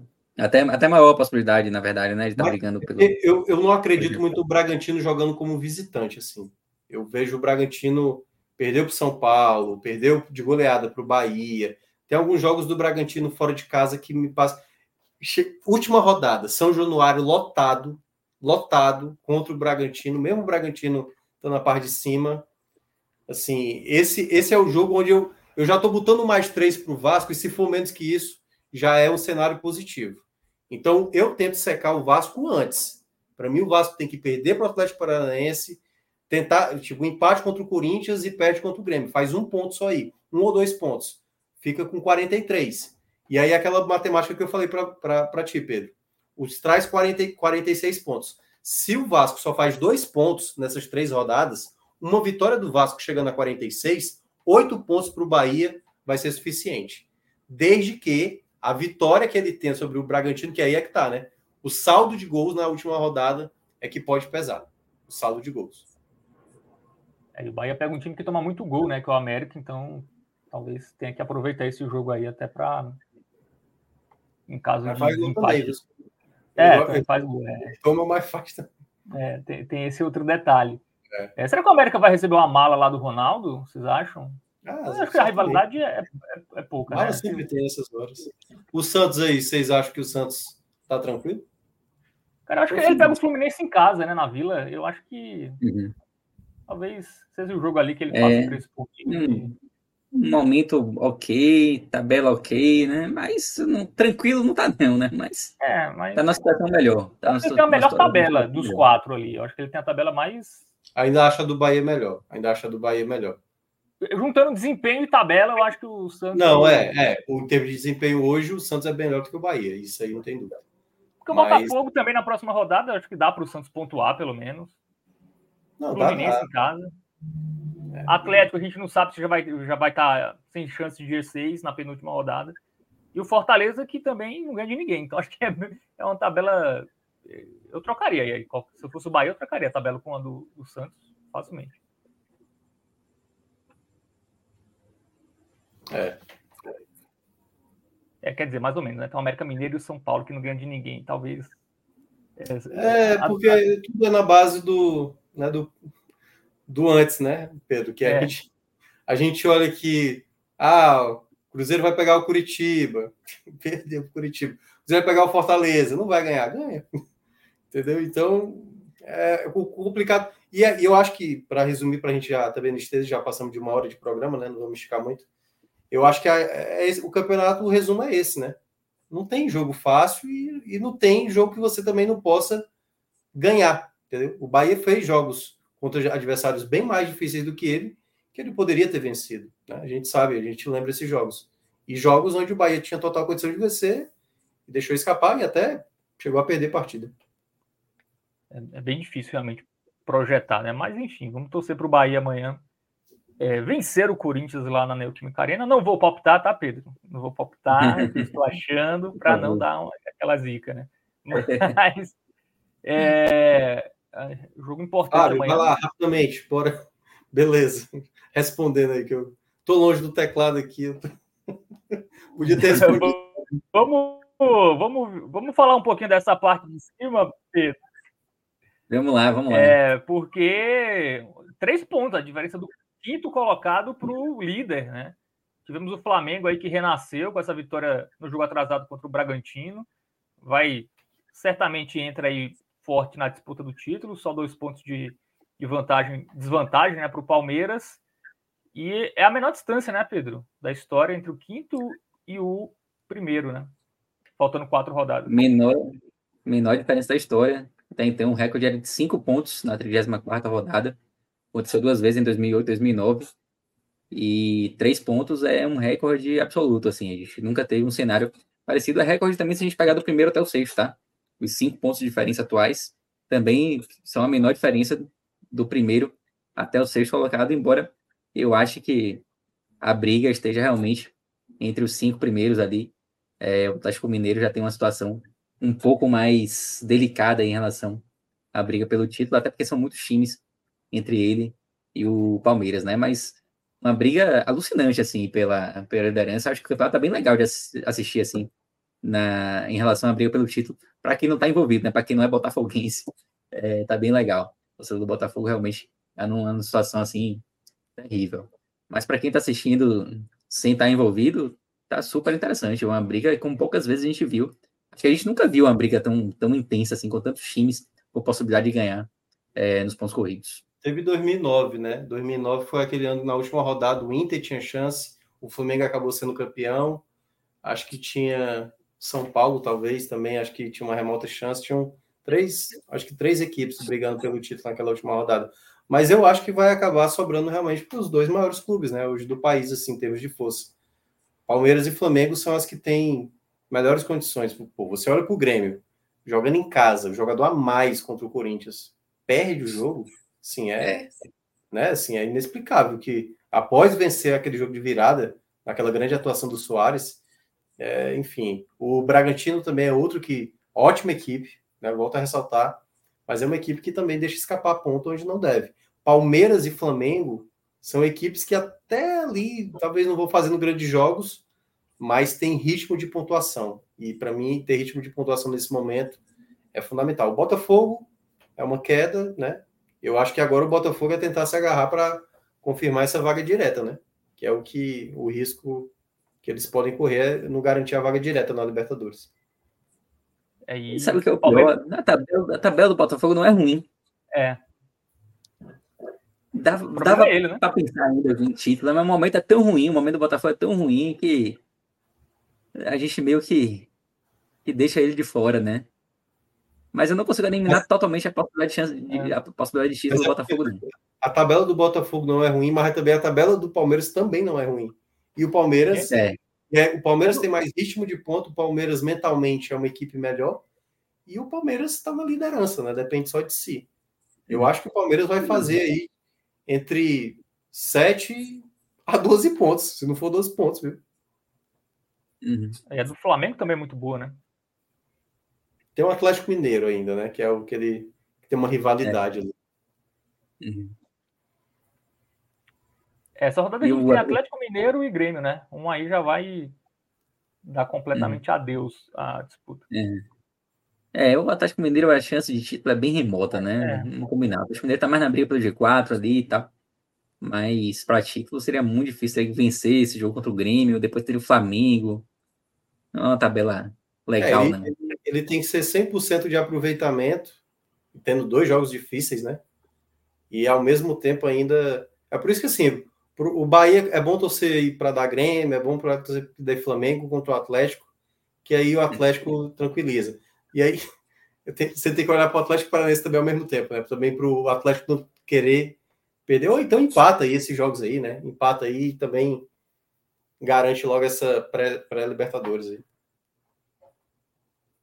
É, na, na visão de vocês aí, é, Minhoca já falou, né? Palmeiras e Flamengo, até pela, pela questão de serem times mais acostumados à, à chegada, né? Enfim, e estão num, num, viés de alta, né? O Palmeiras se recuperou ali, pode ser até o último campeonato do Abel Ferreira, né? Então talvez isso deu uma mobilizada ainda mais ali no time. O Flamengo tem, tem um Tite que adora ganhar de 1 a 0 e se ele ganhar as quatro de 1 a 0 ele pode ser campeão. É, mas é, o Botafogo realmente tem uma tabela que, que se ele se ajudar, se ele por exemplo, vence o Santos, eu acho que dá para ele tentar juntar ali os cacos, né, e dar uma confiança nova é, para porque Curitiba rebaixado, Cruzeiro em casa, meio que o Cruzeiro é melhor fora do que até em casa, e o Inter que pode estar de férias, né, até a última rodada. Uhum. Então, é, eu acho também. É, realmente o, o que, o que pega é a atuação do Botafogo, né? Que até hoje foi, contra o Fortaleza uhum. foi ruim, né? É, mas uhum. eu acho que não vai fugir desses três, não. Assim, eu acho que o Botafogo vai ficar muito nessas duas próximas rodadas. Se ele consegue vencer os dois ali, eu acho que ele até volta é, para a uhum. briga. Mas realmente a tendência é, é, Eu acho que o Botafogo faz sete pontos aí. Sendo, sendo bem. Vamos lá.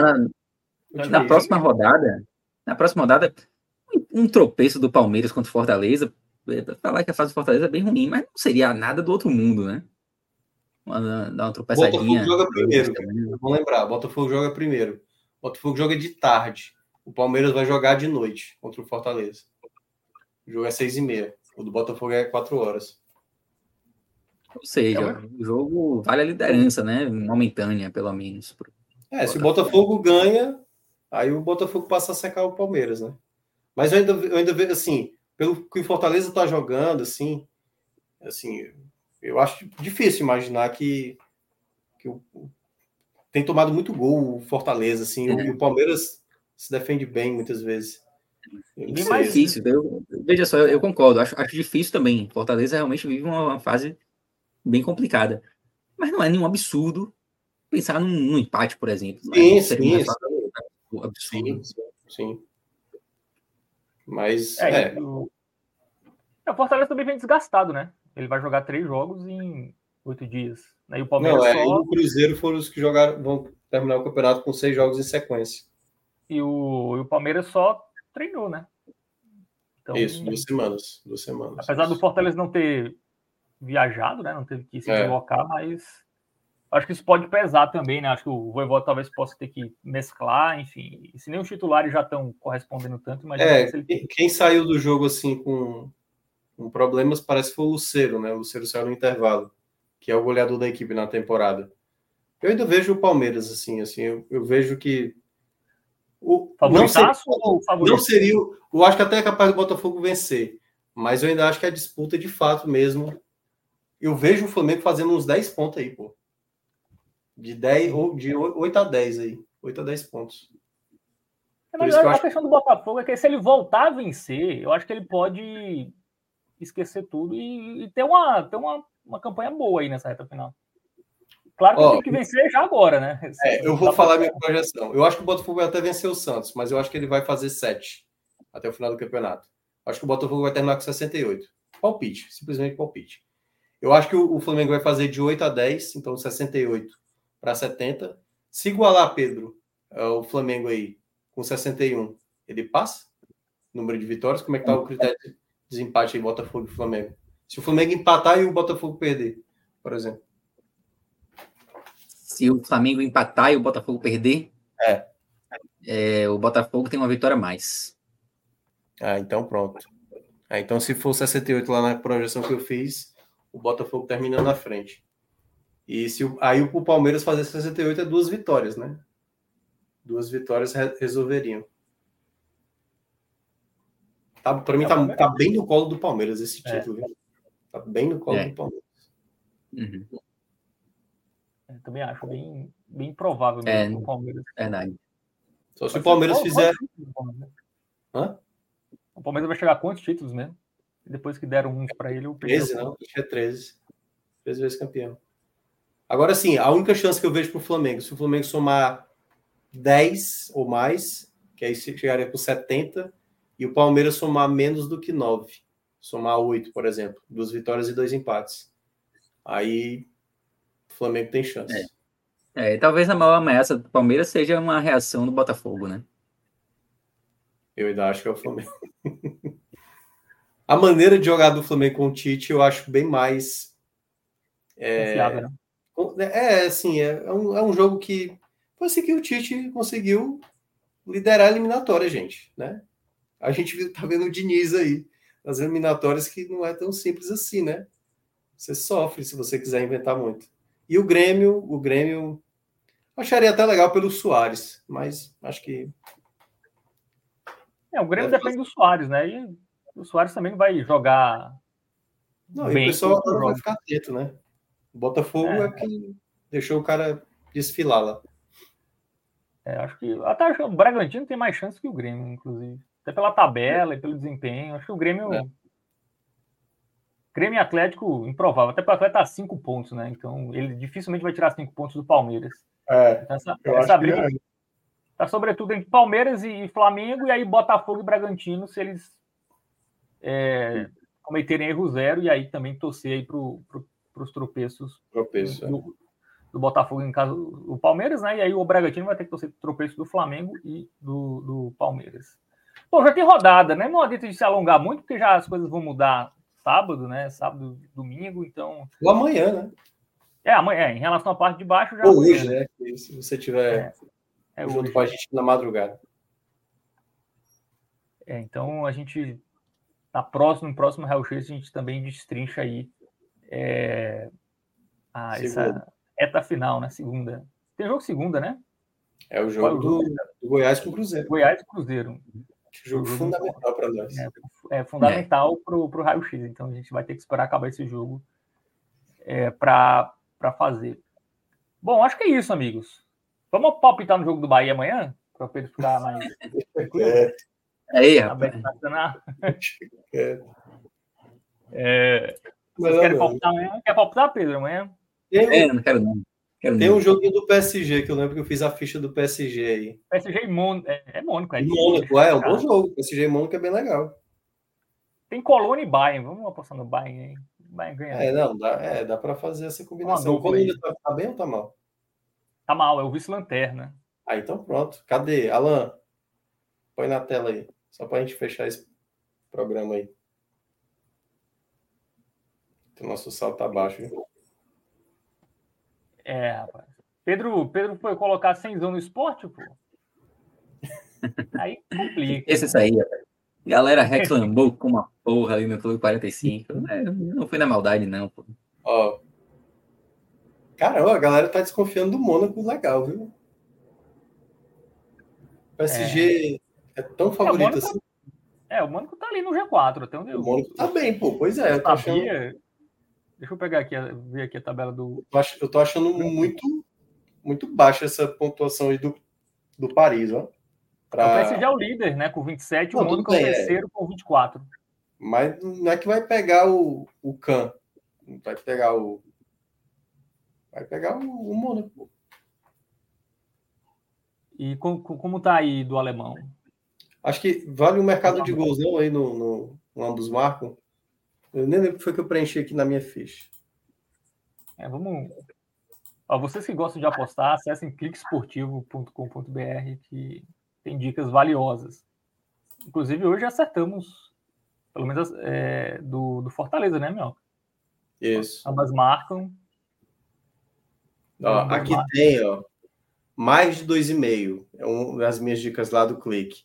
PSG e Mônaco são os clubes com mais jogos que tiveram mais de dois gols marcados no campeonato. O PSG teve nove partidas e o Mônaco teve oito partidas com mais de dois e meio. Agora, entre eles, será que vai sair muitos gols? É. Já que já que vai ambos, né? Geralmente tem muitos gols. Sim, viu? Acho que não é. A, tend a tendência não é o ambos marcam, então, já que saem muitos gols. É. O que é que tu acha, Pedro? Dá um chute aí. Ambos marcam ou mais de dois e meio? Ambos marcam. Eu acho também que vai ser um jogo aí que os dois vão marcar. Tá bom. Querem, tô... querem apostar em Série B? No sábado? Cadê o é. Dubai? O Dubai aí que tava, tava, tava na cara. Bahia e Colônia, né? Não, não é Bahia não. Bahia não tá na cara, não. Esse tá aí bem Pô, tá baixinho, né? É, tá baixinho. Não, mas vamos, vamos apostar mais, uma, é, uma mais de 2,5 em Colônia e Bayern, tá quanto? 2,5, 3 gols. O, em todos os jogos do Bayern na temporada aconteceram pelo menos 3 gols. Até o jogo que ele perdeu é? lá do, do, time da terceira divisão foi 2x1 pro time da terceira Eita, divisão. Mas o mais de 3,5 é arriscado, porque se termina 3x0 a gente tá lascado. É, é. Mais 2,5 tá quanto? Clica aí. Alan, é. Deve estar tá baixo, né? Porque, obviamente, já perceberam que em todos os jogos do Bayern saem pelo menos três gols, né? Então, mas tiver pelo menos um 1,50. Um Travo. É. é. é, tá bem baixo. Pô, até o mais de 3,5 tá baixo. É. Não, a vitória. Tá a, a, vitória do Bayern tá quanto? Tá, tá menos do que 2,5, é isso? Tá, tá. 1,28, eu acho. 1,25, acho. É, acho que dá para fazer uma. Uma casadinha, né? Dá para fazer. É, pode ser, pode ser. Vitória do Bayern e mais de, de dois gols. Mas o, né, não é melhor a gente apostar o mais de dois mil. O mais de dois mil tá valendo mais do que uma vitória do Bayern, não? Não, é isso, mas aposta nos dois, né? É, porque se acontecer mais de dois meses, é porque o Bayern venceu, provavelmente. Não, eu sei, mas é porque eu acho que tá pagando melhor o mais de dois e meio. Isso aí é o que? É o, é o, é o resultado ah, de lado? Né? Ah, ah tá. Bayern mais dois e meio. Né?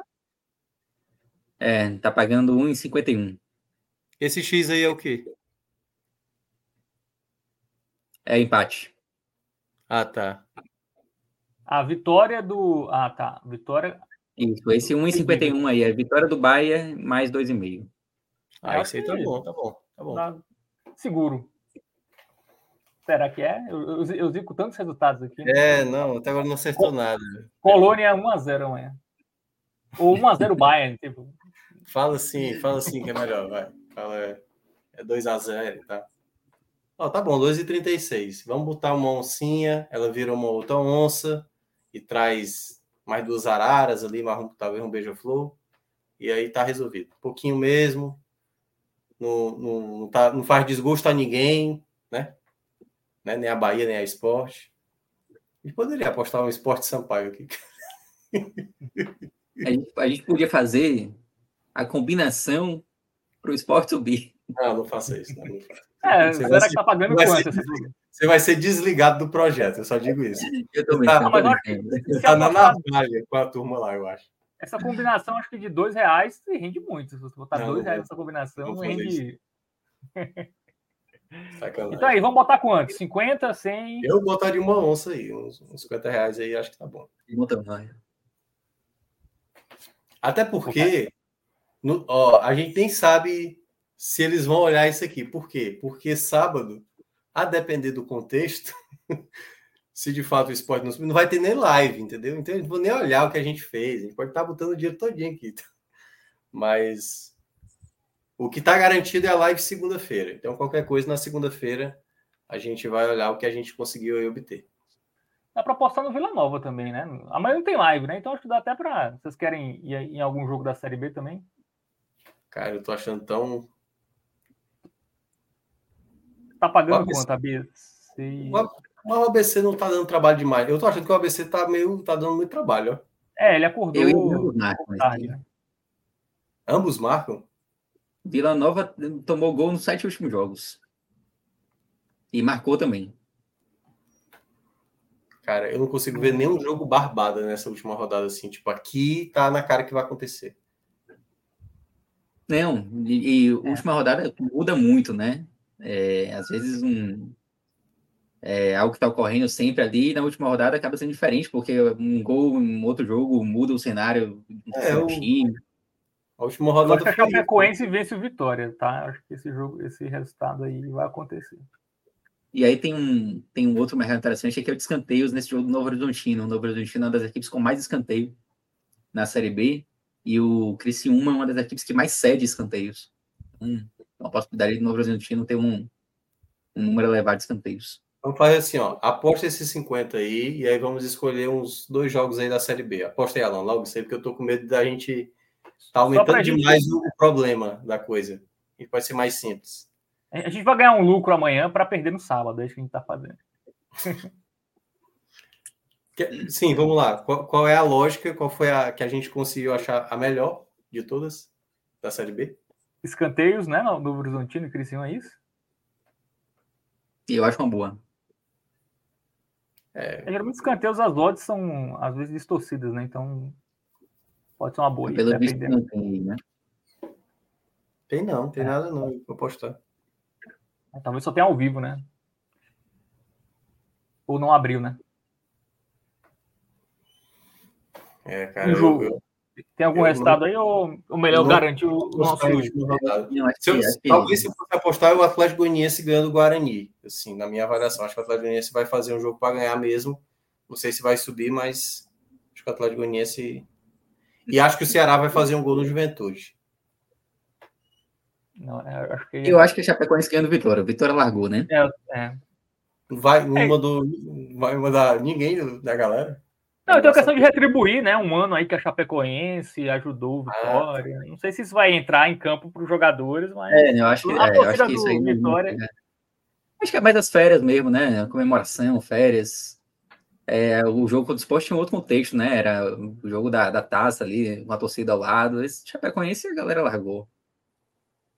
Eu ia dar uma sugestão de três resultados, mas eu acho que ia ser loucura. Eu ia falar Atlético Goianiense, Botafogo de Ribeirão Preto e Chapecoense.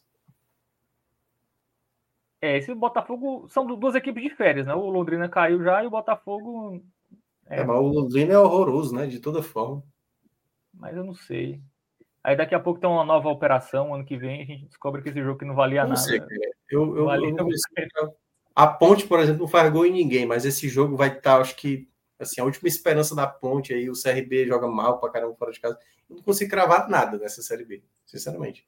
É, eu acho que os placares mais. Acho que é vitória do Vila Nova, vitória do, do Atlético Goianiense e vitória da Chapecoense. Assim, são os que eu acho mais prováveis. Assim. Mas também não são tão prováveis assim, não. né? Dá pra. Quer fechar só com Chape e Atlético Goianiense?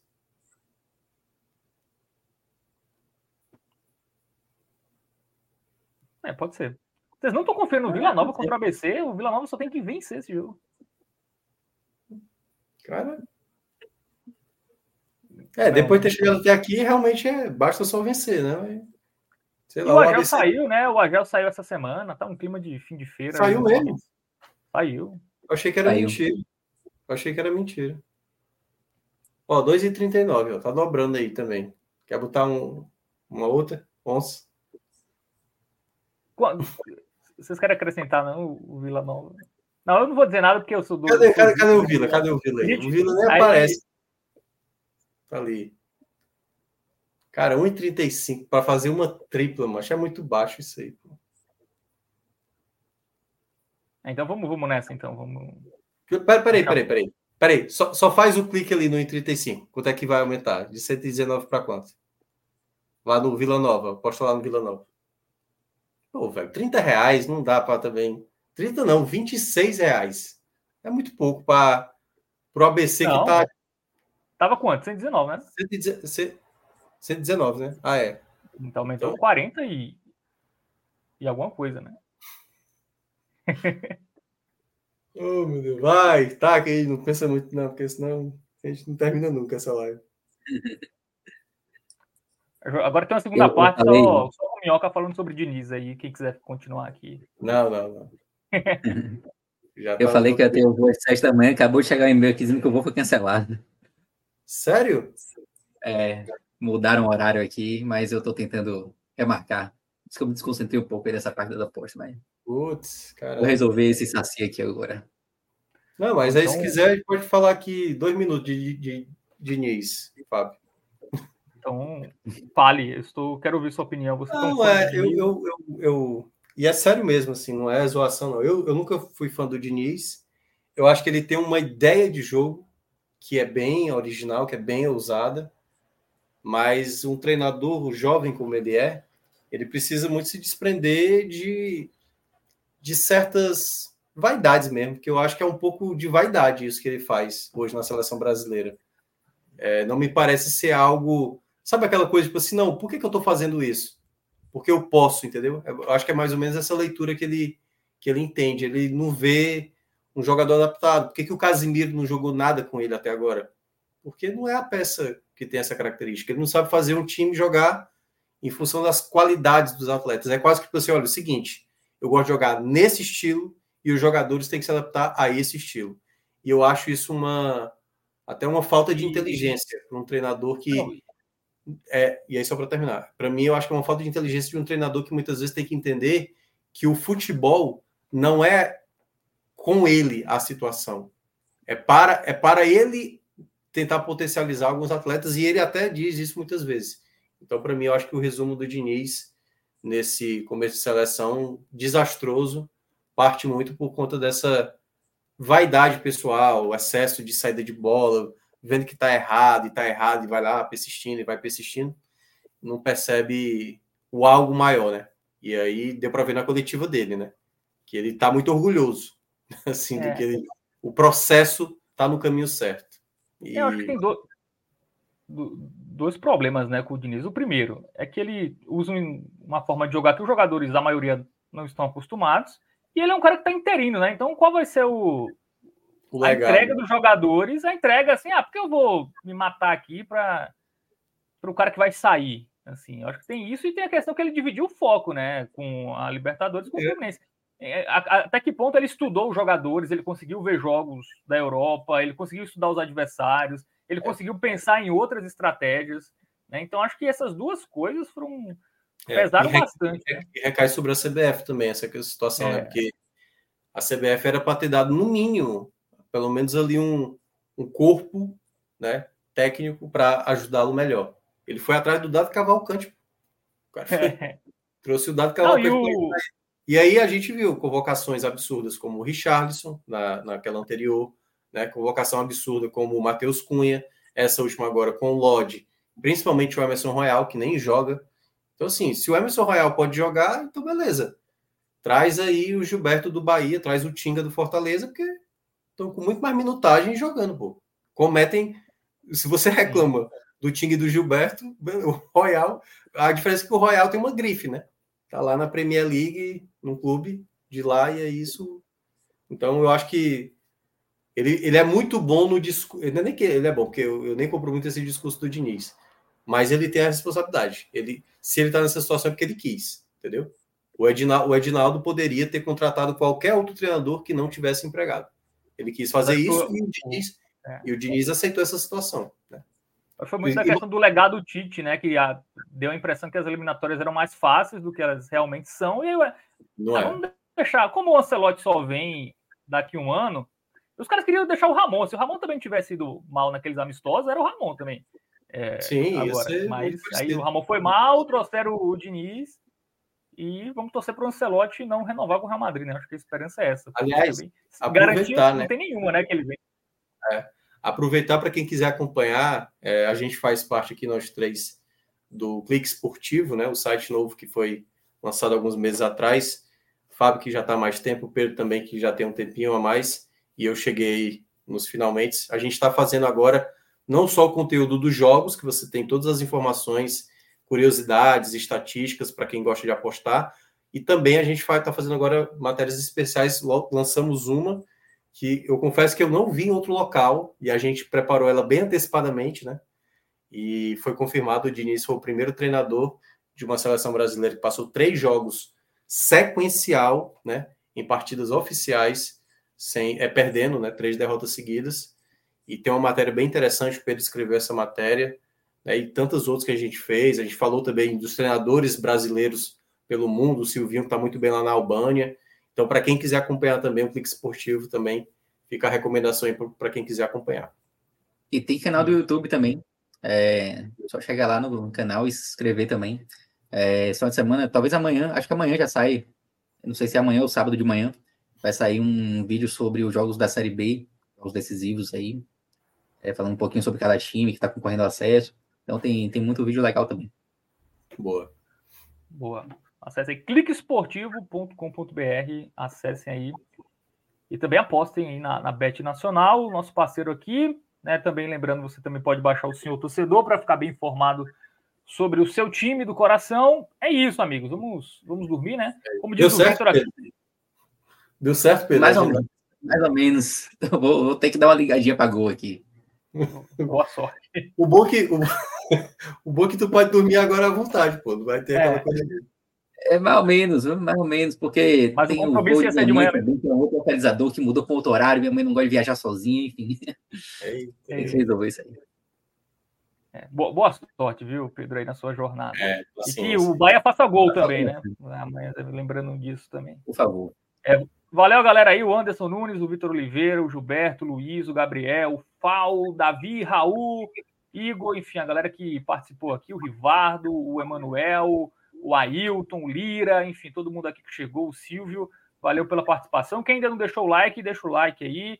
Estamos a menos de 100 inscritos da marca de 22 mil, então é importante aí é, se inscreva, enfim, divulgue aí nos seus grupos de torcedores, no grupo da família também, pede para a avó se inscrever, para o tio, enfim dar essa força aqui para quem dá essa força para o futebol nordestino.